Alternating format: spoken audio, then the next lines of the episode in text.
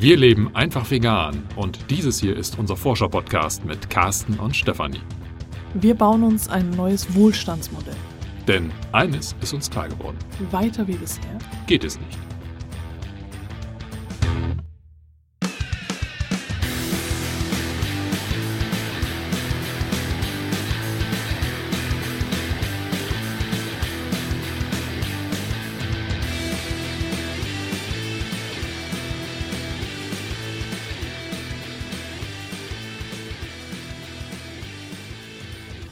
Dieser Folge sprechen wir mal wieder über einen Baustein für das neue Wohlstandsmodell und äh, zwar zum Thema Landwirtschaft. Ich äh, habe mich da ganz besonders drauf gefreut, ein, ein Buch zu lesen. Ähm, und diese Folge ist quasi so eine kleine Mini-Rezension, ohne da jetzt zu tief in dieses Buch einsteigen zu wollen. Aber das Buch hat mir sehr viel bedeutet und äh, an der Stelle auch nochmal ganz, ganz vielen lieben Dank und herzlichen Dank an äh, Martin, der dieses Buch kostenlos zur Verfügung gestellt hat. Er hat es mir geschenkt. Äh, unter der Auflage, dass ich das anschließend auch weitergebe. Und äh, das werden wir im Anschluss dann auch machen. Ja, das ist quasi, was du hiermit äh, äh, tust, den Aufruf startest, äh, dass wer dieses Buch haben möchte, äh, sich dann bitte bei uns melden soll, einfach per E-Mail. Und äh, dann der oder die erste, der oder die sich meldet, bekommt dann das Buch und äh, immer wieder mit dieser äh, Auflage, das Buch danach dann bitte weiterzugeben. Das ist vielleicht in Corona-Zeiten äh, für manche, weiß ich nicht, meinst du, das ist zu schwierig? Das kriegen wir hin. Wer will, findet Wege. Also melde dich einfach bei uns per E-Mail an post von von herzenvegan in einem Wort, ohne Bindestriche und äh, sag Bescheid, wenn du dieses Buch haben möchtest. Wie heißt das Buch denn überhaupt? Ja, genau, den Titel haben wir noch gar nicht verraten. Also das Buch nennt sich Der große Weg hat kein Tor. Von? Ja, jetzt wird schwierig. Äh, ich versuche mal den Vornamen auszusprechen. Masanobu Fukuoka. Das war Vor- und Nachname jetzt sogar. Ich habe beides zustande gebracht. Sehr gut. Ähm, ja, wie gesagt, ich habe das Buch zwar äh, geschenkt bekommen, ähm, es stand aber schon längere Zeit auf meiner Wunschliste und äh, leider Gottes hatte ich nicht die Möglichkeit, dieses Buch im äh, Papierformat bei uns zu bekommen. Wir bedienen uns ja immer noch der Hamburger Bücherhallen. Und ähm, ich hatte dieses Buch dann längere Zeit auf meiner äh, Merkliste als E-Book.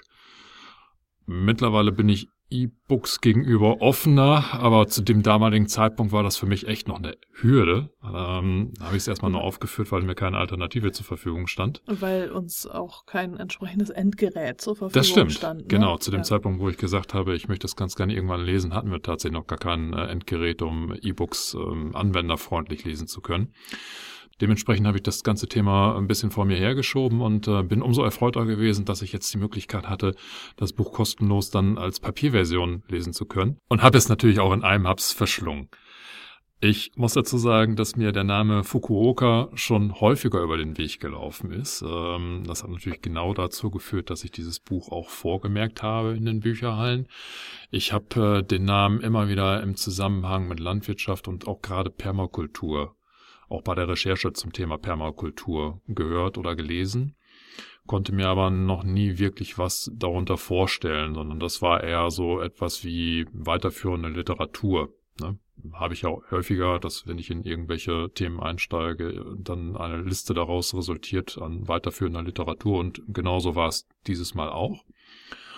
Und ähm, habe mir eigentlich im Vorfeld, ich weiß gar nicht, was ich mir versprochen hatte, aber es war aber im Endeffekt eigentlich anders als ja, das, was ich mir vorstellen konnte. Ja, also das, das Buch hat bei mir schon einen, einen gewissen Sinneswandel vollbracht, ähm, weil Fukuoka von der sogenannten Nichtstun-Landwirtschaft spricht. Und das soll was sein? Ja, eigentlich so wie der Name es schon andeutet, eine Landwirtschaft, in der man in den Klammern annähernd nichts tun muss. Er selber relativiert das, also ähm, ich muss dazu ein bisschen über seine Person äh, erzählen. Er, er ist äh, eigentlich äh, ein gelernter Wissenschaftler, hat aber im Alter von, ich glaube, 25 Jahren irgendwann entschieden, ich äh, werde jetzt Bauer weil er einfach gemerkt hat, dass ähm, die Art und Weise, wie Wissen vermittelt wird, ähm, ja, wie hat das gesagt, eigentlich wissen wir Menschen nichts. Das war so seine Quintessenz. Das kommt so ein bisschen aus dem Östlichen. Also er ist äh, in, in, Japan groß geworden, hat in Japan gelebt, ist mittlerweile auch äh, leider verstorben. Und ähm, hat ähm, eigentlich seit Mitte seines 20. Lebensjahres, Zeit seines Lebens als Bauer gearbeitet. Und äh, äh, Japan selber ist geprägt von ähm, Reisanbau und äh, entsprechend war er dann auch als Reisbauer tätig ähm, auf einem Feld, wo er sich mehr oder weniger als Selbstversorger dann organisiert hat. Ähm, und äh, die Art und Weise seines Anbaus, auf die ich dann gleich noch zu sprechen komme, hat dazu geführt, dass er ähm, über seine Region, über seinen Ort auch international einen Bekanntheitsgrad erreicht hat. Also er ist einer von den, ich sage jetzt mal, Koryphäen, die gerade wenn man sich mit dem Thema alternative Landwirtschaft und Permakultur auseinandersetzt, ähm, immer mal wieder über seinen Namen stolpert. So und äh, das hat dazu geführt, dass viele Leute, die sich explizit mit diesem Thema auseinandergesetzt haben, Landwirtschaft, Permakultur etc., ähm, sind zu ihm gekommen und wollten einfach wissen, was hat das mit dieser Nichtstun-Landwirtschaft auf sich. Und waren dann seiner Schilderung nach ein bisschen erschrocken, dass sie eigentlich den ganzen Tag arbeiten mussten. was, was eben daran äh, liegt, dass, dass das Konzept dieser Nichtstun-Landwirtschaft tatsächlich nicht darauf gemünzt ist, dass es eben gar keine Tätigkeiten mehr erfordert. Ähm, das Konzept ist anders gelagert, es äh, orientiert sich so ein bisschen an der traditionellen Reisanbaumethode, die sehr, sehr arbeitsintensiv ist. Also auch das Bild, was wir hier als äh, westliche Industrienation vom Reisanbau haben, dieser äh, ständig überfluteten Reisfelder, wo die Pflanze eigentlich fast ähm, Zeit ihres Lebens im, im äh, Wasser steht Unkraut gejätet werden muss, die Leute gebückt durch die Reisfelder laufen, um die Pflanzen auszusehen, ähm, ja, zu pflegen, zu hegen etc. Also ein sehr arbeitsintensives ähm, Landwirtschaften betreiben müssen, um überhaupt eine Ernte einzufahren. Da hat er eine ganz andere Methode gefunden, die wirklich extrem simpel ist. Ähm, er sät den Reis einfach aus, also er pflanzt jetzt keine Pflanzen, die vorgezüchtet werden, sondern ähm, er verteilt einfach die Samen auf dem Acker, ähm, flutet das äh, Land einmal äh, für eine ganz kurze Zeit, also lässt das Wasser gar nicht auf den Feldern stehen, wie es normalerweise im Reisanbau der Fall ist, und erzielt damit ähm, Ernteerträge, die ähm, sich nicht nur mit den äh, traditionellen Anbaumethoden äh, messen lassen können, sondern äh, teilweise auch deutlich darüber hinausgehen. So, und äh, dabei sehen seine Felder im Vergleich zu den Bildern, die man normalerweise so im Kopf hat, eher verwildert aus, verwachsen etc. So, und äh, das Konzept, was er fährt, ähm, ist einfach, ja, es ist einfach, er überlässt ja der Natur ihr Werk. Da, wo der Mensch normalerweise eingreift und versucht, irgendwo ein Gleichgewicht herzubekommen, um äh, das Wachstum der Reispflanzen ähm, äh, ja irgendwo äh, zu optimieren, sagt er, nee, das macht die Natur von sich aus. Ne? Wir brauchen da eigentlich gar nicht großartig eingreifen. Wir können äh, gucken, wie die Natur funktioniert. Also hat sehr viel mit Beobachtung zu tun. Und äh, in den Zeitpunkten, wo es dann optimal ist, dann äh, entsprechend äh, einzugreifen und äh, zu säen, zu ernten und äh, ja, der Rest läuft dann in der Natur quasi von alleine. So. Und das hat mich eigentlich sehr beeindruckt und äh, im, äh, im Kern selber äh, führt er das in seinem Buch aus, wie er das genau macht. Also es lässt sich letztendlich darauf zurückführen äh, oder ähm, reduzieren, dass er im Jahr zwei Aussaaten macht. Also er arbeitet mit, mit zwei verschiedenen Pflanzen. Äh, über den Sommerzyklus hinweg ähm, pflanzt er Reis an, über den Winterzyklus hinweg ähm, äh, Winterweizen und ähm, macht das einfach so, dass, dass diese Fruchtfolge ineinander überfließt. Ähm, er erwartet also nicht, dass das Feld ähm, mit der einen Pflanze abgeerntet ist, sondern noch während die eine Pflanze auf dem Feld wächst, ähm, sät er schon ähm, die Saat für die zweite Fruchtfolge.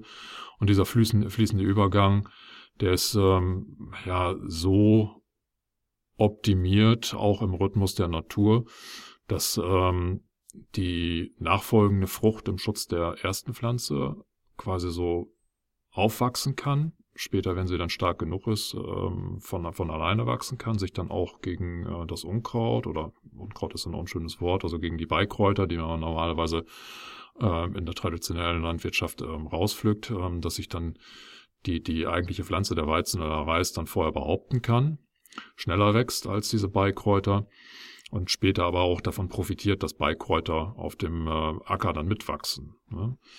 Ähm, profitieren in, in der Hinsicht, dass ähm, die normale Pflanzenflora und Fauna ja tatsächlich im Einklang ist. Also da, wo wir mit unserem westlichen Verständnis vielleicht von, von Schädlingen und, und ähm, äh, Insektenbefall oder sowas äh, sprechen, da sagt er, nee, also das sind ähm, eigentlich natürliche Organisationsformen, die ich eigentlich brauche, um Gleichgewicht herzustellen. Also ähm, wenn, wenn zu viele Insekten kommen, dann kommen irgendwann auch Spinnen, die die Insekten vertilgen. Ähm, die Insekten sorgen dafür, dass irgendwelche Krankheitserreger oder sowas von den Pflanzen dann abgenagt werden. Also im Grunde genommen genau so dieses, dieses, dieser Einklang in der Natur, ne? dieses natürliche Gleichgewicht, das macht er sich zu nutzen, ohne dort einzugreifen. Und das ist eine schöne Philosophie, die ich da in diesem Buch sehr schön und ausführlich wiedergespiegelt sehe. Also das ist quasi, was er mit Nichtstun meint, dass wir eben nicht äh, das sogenannte Unkraut jäten und so. Genau, genau. Also, also Nichtstun ist wirklich so ein bisschen äh, schwierig auszutarieren, was, was ist jetzt ähm, unterlassen wo, und, und wo muss er vielleicht noch aktiv werden. Ähm, ein bisschen was an Arbeit leistet er. Ähm, er arbeitet sehr viel mit Mulchen. Das heißt, ähm, wenn er jetzt den Weizen äh, geerntet hat, ähm, verwendet er das Stroh nachher, um das auch wieder als Mulch auf die Felder zu bringen.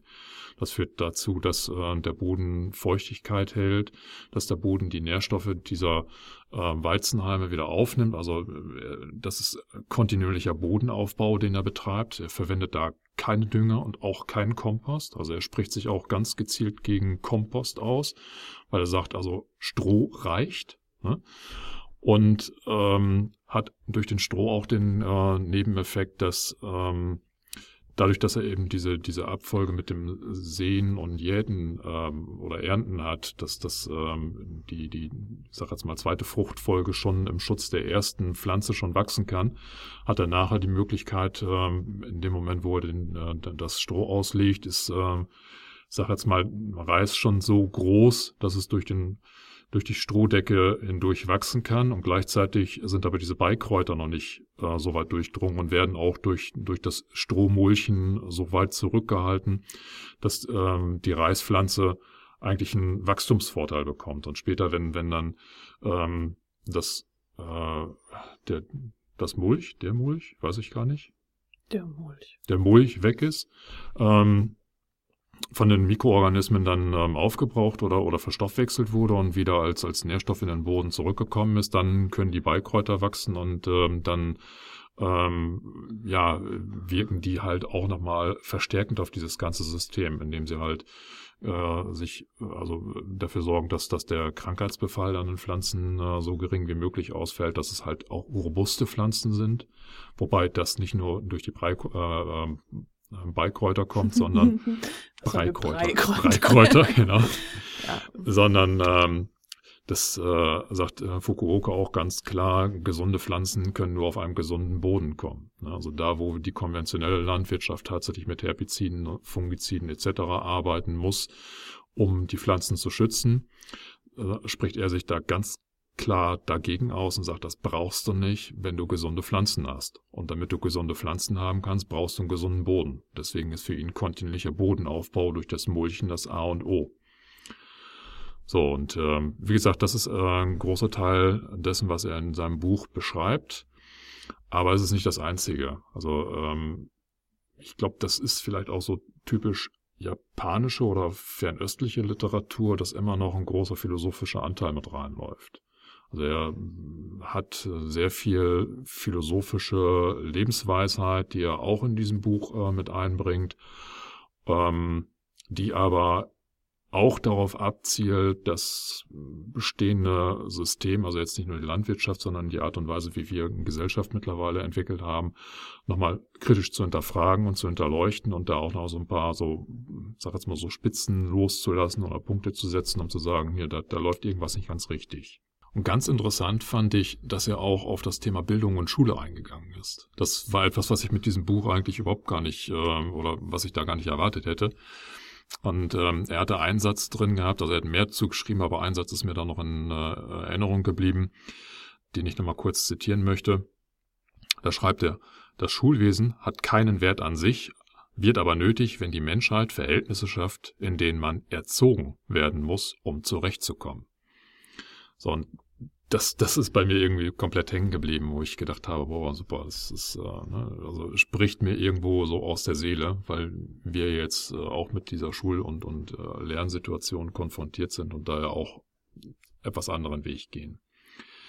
Und das dann eben auch so von, von äh, einer Autorität und auf, ja, ich sag jetzt mal, am anderen Ende der Welt nochmal irgendwo wieder, wieder gespiegelt zu bekommen, das ist schon mal so ein bisschen eine kleine Wohltat für die Seele. Das Buch heißt ja, der große Weg hat kein Tor. Das bringe ich jetzt erstmal nicht so mit Permakultur und dem äh, in Verbindung oder Zusammenhang, was du da gerade erzählt hast. Kannst du da erzählen, warum das so heißt?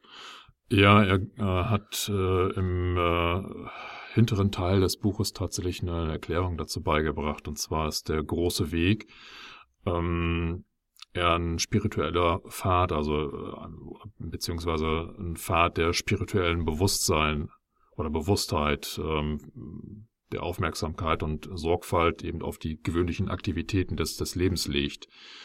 Und das entspricht auch der Art und Weise, wie Fukuoka sein eigenes Leben gestaltet hat. Ähm, er hat wirklich als selbstversorgender Bauer gelebt. Hat, äh, also, äh, ja, wir würden sagen, sehr minimalistisch gehalten. Ähm, hat sich auch von mich von dem ernährt, was er dort selber geerntet hat. Das war jetzt ein bisschen mehr als nur Reis und, und Weizen, was er angebaut hat. Ähm, er hat dann noch ähm, einen Berghang gehabt, wo er äh, Obstbäume hatte und auch Gemüse angepflanzt hat, was dann im Endeffekt auch dazu geführt hat, dass die Leute, die auf seinem Hof waren, eben doch arbeiten mussten, weil das eben auch, wenn man das Gesamtkonstrukt äh, anschaut, eben Bereiche sind, wo immer Arbeit anfällt. Ja, selbst wenn das ähm, äh, ja, selbst wenn, wenn das Feld vor sich hin wachsen kann, muss ich aber trotzdem irgendwie mit, äh, mit den Obst und Gemüsen äh, ernten dann irgendwo arbeiten. Und ähm, das war im Grunde genommen so sein Lebenswerk. Ein kleiner Hof, äh, wo er wirklich, äh, ja, vielleicht noch so, so als äh, ideologisches Idyll oder sowas würden wir das heute be äh, bezeichnen, gelebt hat. Und das reichte ihm. Er hat einen Teil seiner Ernte durchaus verkauft, also so ganz komplett als Selbstversorger war er nicht unterwegs. Äh, einen gewissen Anteil musste er sich dann äh, separat noch irgendwo dazu kaufen.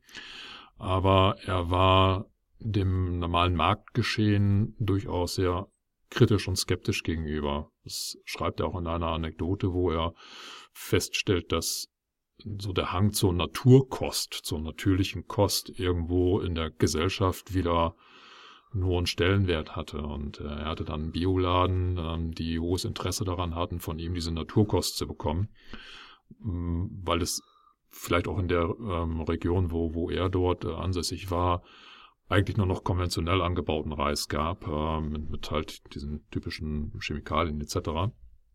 Und er als einer der wenigen in der Lage war, eben noch wirklich natürlich hergestellten oder angebauten Reis zu liefern und hatte dann aber die ähm, erschreckende, für ihn erschreckende Erfahrung gemacht, dass ähm, seine Produkte in diesem besagten Bioladen zu horrenden Preisen verkauft wurden. Ne, weil der Bioladenbesitzer einfach gemerkt hat, Mensch, die Leute wollen das haben, die wollen da auch Geld für ausgeben, für gesunde Ernährung. Dementsprechend äh, schlage ich da noch was oben drauf. Und äh, als er das dann mitbekommen hat, war das ein Punkt für ihn zu sagen, nee, dann beliefere ich dich nicht. Weil äh, er ist ganz klar der Meinung, dass natürliche Kost ähm, die günstigste Art der Ernährung sein soll.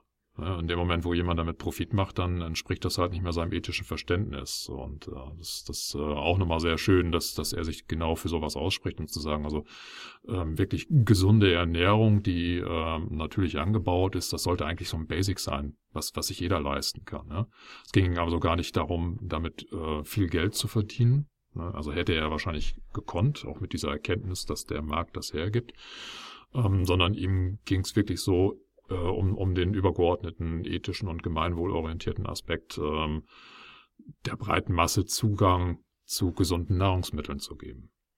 So, und das hat er tatsächlich in seinem äh, Wirken nicht nur ähm, vor Ort in, in, äh, auf, auf seinem eigenen Reisfeld ähm, ähm, umgesetzt, sondern er ist dann, nachdem er dieses Buch geschrieben hat, ähm, und aufgrund der Bekanntheit, also dieses Buch ist in, vielen Ländern, in vielen Sprachen übersetzt worden, ähm, er ist dann international auch äh, gereist und hat äh, an anderen Orten diese Konzepte umgesetzt.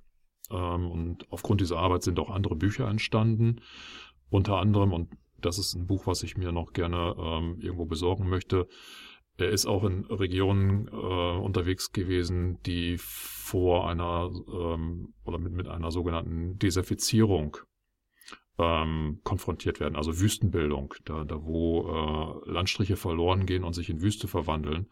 Und da hat er mit seiner Anbaumethode Erfolge erzielt, indem er dieser Wüstenbildung gegengewirkt hat und äh, gleichzeitig aber auch äh, ja, äh, durch, durch diese Bodenaufbauarbeit, die er da betreibt, ähm, dafür sorgt, dass die Leute vor Ort ähm, ihre eigenen Nahrungsmittel wieder anbauen können. Was ja so nicht möglich gewesen wäre, wenn man einfach der Wüstenbildung dann, ja, ich sag jetzt mal, gegenübersteht und, und das alles so geschehen lässt. Also ähm, da hat er ein sehr weitreichendes Wirken gehabt. Ähm, er selber, weil du vorhin Permakultur nochmal angesprochen hattest, er, er, selber tituliert das gar nicht als Permakultur. Also für ihn ist wirklich so dieses äh, Stichwort äh, Nichtstun-Landwirtschaft eher so ähm, prägnant. Ähm, er wird aber im Kontext der Permakultur immer wieder erwähnt, weil er so ein Verständnis hat, was der Permakultur absolut entspricht, dieses ja, Beobachten und Natur selbst arbeiten lassen und sich einfach dort in, in diese Rhythmen so weit einklinken, wie es irgendwie geht. Aber nicht versuchen, die, Man äh, äh, die, die Natur irgendwo zu manipulieren, weil das Verständnis unserer Natur oder der Natur, wie wir es haben, immer nur fragmentarisch ist. Also wir, wir sind äh, seinem seiner Äußerung entsprechend oder so wie er es dort schildert, nicht in der Lage, die Natur komplett zu verstehen. Auch wenn wir uns das manchmal anmaßen und, und auch so ähm, Biotech und, und Gentechnologie manchmal so den Eindruck vermitteln, dass wir Herr über die Natur sind. Also wir können immer nur fragmentarisch irgendwo bestimmte Bereiche begreifen, aber nie das große Ganze. So und ähm, in der Hinsicht merkt man auch, dass, dass ähm, Fukuoka eine spürbare große Demut vor der Natur hat und das eben auch lebt und, und das kumuliert halt in seiner Aussage, eigentlich wissen wir nichts. Ne? Also dieses Zurückziehen auf, ich weiß eigentlich nichts, ich kann halt nur von der Natur lernen, mit der Natur leben. Und ähm, das, was ich durch dieses Beobachten aus der Natur bekomme, das reicht mir zum, zu dem, was ich zum Leben brauche. Ich muss jetzt nicht hingehen und versuchen, Gott zu spielen und die Natur zu manipulieren, um noch mehr zu bekommen. Und ähm, eine kleine Anekdote oder Thematik, die ist mir noch aufgefallen bei der weiteren Beschäftigung. Die geht aus diesem Buch jetzt nicht direkt hervor. Indirekt schon, aber nicht so. Äh, das habe ich bei, ich glaube, bei Wikipedia gefunden. Mir war nicht bewusst, dass äh, Fukuoka als der Begründer der, ähm, äh, der Saatgutbomben angesehen wird. Also äh, das, was wir mittlerweile als Guerilla-Marketing sehen, Saatgutbomben irgendwo hinschmeißen, das scheint auf ihn zurückgeführt äh, werden zu können. Jetzt aber nicht im Sinne von, ich mach mal Saatgutbomben und schmeiß die irgendwo hin und guck mal, was wächst, sondern bei ihm hat es eher so den Hintergrund, dass er äh, die Reiskörner, die er aussieht, so schützen möchte, dass die nicht von Nagetieren aufgefressen werden. Und äh, deswegen ähm, nimmt er halt Lehm und vermischt den Lehm mit den Reiskörnern und daraus ergeben sich dann halt, ja, ah, okay. ne, ja. sag jetzt mal im übertragenen Sinne diese Saatgutbomben. Ja. Das fand ich schon ganz interessant, dass das da irgendwie zurückzuführen ja. ist. Weil ich das eigentlich immer so in diesem ganzen Kontext mit, keine Ahnung, Urban Gardening, genau, Transition genau, Towns und so, ne? Also eher mit, mit neueren ähm, Bewegungen gesehen hatte. Und was würdest du jetzt sagen, für wen ist das Buch? Wem könntest du dieses Buch empfehlen? Eigentlich ist dieses Buch für alle Personen, die in irgendeiner Art und Weise etwas mit äh, Garten ähm, oder Landwirtschaft zu tun haben. Einfach um äh, ja für sich die Gewissheit zu bekommen, dass das Bodenaufbau wirklich das absolute A und O ist. Das ist etwas, was bei mir jetzt im, wirklich ganz präsent im Kopf ist, wenn ich nach draußen gehe und Äcker anschaue oder auch bei uns selber im Garten dann feststelle, wie diese geschniegelten und, und korrekt geschnittenen Gärten bisher in Anführungszeichen gepflegt wurden und ich dann an den Beeten stehe und einfach diese tote, leblose Erde sehe, die nehme ich jetzt wahr, weil ich auch gerade, ja, also auch durch dieses Buch, vorher war es für mich einfach, das ist halt irgendwie Boden, Erde, ne, wächst was drin. Mittlerweile nehme ich es aber als, als schon fast tote Materie wahr, weil ich weiß, dass es eben doch anders geht. Und dieses Andersgehen, dieser Bewusstseinswandel, ähm, der ist extrem wichtig. Und deswegen kann ich dieses Buch auch wenn der Titel das nicht vermuten lässt, eben auch jedem empfehlen, der irgendwie zu Hause einen Garten hat oder ähm, und sei es einfach nur mit Balkonpflanzen oder sowas konfrontiert wird, um einfach zu verstehen, dass man viel aus der Natur lernen kann. Ja, oder eben Urban Gardening, ne? Wenn oder du dich irgendwo, ja. äh, musst ja keinen eigenen Garten haben, wenn du dich irgendwo engagierst oder so, kann das Wissen ja durchaus nützlich sein. Genau. Ja, und primär ist es natürlich auch interessant für Leute, die von, von ihrer Intuition einfach wissen möchten, wie könnte Landwirtschaft alternativ gestaltet werden. Weil diese, muss ich ehrlich sagen, diese Nichtstun-Landwirtschaft ist mir bisher noch nicht über den Weg gelaufen. Ich habe viel über biozyklische Anbaumethoden, auch, auch vegan biozyklisch gehört, äh, Permakulturaspekte, solidarische Landwirtschaften etc. Ähm, aber diese Nichtstun-Landwirtschaft, äh, das war jetzt das erste Mal, dass ich damit in Kontakt gekommen bin. Und ich halte es für so, so, so wichtig, das einfach zu verstehen, dass es auch mit solchen Anbaumethoden nicht nur möglich ist, sondern dass das völlig natürlich ist, Da entsprechende Erträge zu bekommen, die auch für uns als äh, ja, äh, Ernteerträge relevant sind. Also ganz wichtig. Und äh, ja, dementsprechend, also ich ähm, hoffe, dass das Buch entsprechende weite Verbreitung findet. Es ist schon lange auf dem Markt, aber ich meine jetzt auch das Leseexemplar, was wir hier haben. Also wenn dich das Buch jetzt anspricht und du das Gefühl hast, du möchtest es auch gerne lesen, dann schreib uns eine E-Mail an post von von herzenvegan in einem Wort ohne Bindestriche. Und der oder die erste, der oder die uns schreibt, äh, wird dann dieses Buch bekommen und äh, wir hoffen natürlich, dass du es, wenn du es gelesen hast, dann weitergibst. Du kannst das natürlich in äh, deinem Bekanntenkreis weitergeben, aber wenn dir niemand einfällt und wir mehrere Zuschriften haben von Menschen, die dieses Buch haben wollen, werden wir nach äh, Rücksprache mit diesen Personen äh, dir auch gerne dann da einen Kontakt vermitteln an den oder die du das Buch dann weiterschicken kannst. So, und ähm, aufbauend oder ergänzend zum Buch ähm, gibt es auch Videomaterial. Da muss ich eingestehen, ich habe es noch nicht in der Gänze gesehen. Das, was ich gesehen habe, klingt schon oder sah sehr vielversprechend aus. Ähm, aber auf äh, YouTube gibt es äh, mehrere Dokumentationen über Fukuoka, aber auch über diese Nichtstun-Landwirtschaft und ähm, zwei Dokumentationen werden wir unter dieser Folge verlinken. Die sind nicht so lang, die lohnen sich aber ähm, und ähm, sehen allerdings auch so ein bisschen älter aus. Das hat aber auch damit zu tun, dass Fukuoka mittlerweile auch schon verstorben ist. Ähm, also hat so ein teilweise so von, vom Bildmaterial her so den Charme von 70er oder Anfang der 80er Jahre. Nichtsdestotrotz, also sein Wirken, sein ähm, Agieren und auch seine Philosophie und auch eben diese Nichts zu Landwirtschaft wird dort sehr schön beschrieben. Dann sind wir jetzt eigentlich am Ende angekommen und ich möchte diese Folge auch nicht beenden, ohne mich bei unseren treuen Steady-Unterstützern und Unterstützerinnen zu bedanken. Ganz herzlichen Dank für deine Unterstützung. Vielen lieben Dank. Wenn du dich den Steady-Unterstützern und Unterstützerinnen anschließen möchtest und etwas zurückgeben willst für diese jetzt nun über 200 Folgen, die wir in diesem Podcast veröffentlicht haben und für den von Herzen veganen Podcast, den Clan und all äh, die anderen kostenlosen Angebote, die ich zur Verfügung stelle, dann findest du den Link hier unter der Folge oder in den Show Notes oder auf meiner Webseite. Dort gibt's einen Menüpunkt Unterstützen und dort findest du alle Möglichkeiten, wie du äh, mich und meine Arbeit und auch ein bisschen Carsten unterstützen kannst. Nicht nur finanziell über Steady oder PayPal, äh, sondern auch über andere Wege. In diesem Sinne. in der Metropolregion Hamburg. Sag mal Tschüss. Und auf Wiederhören.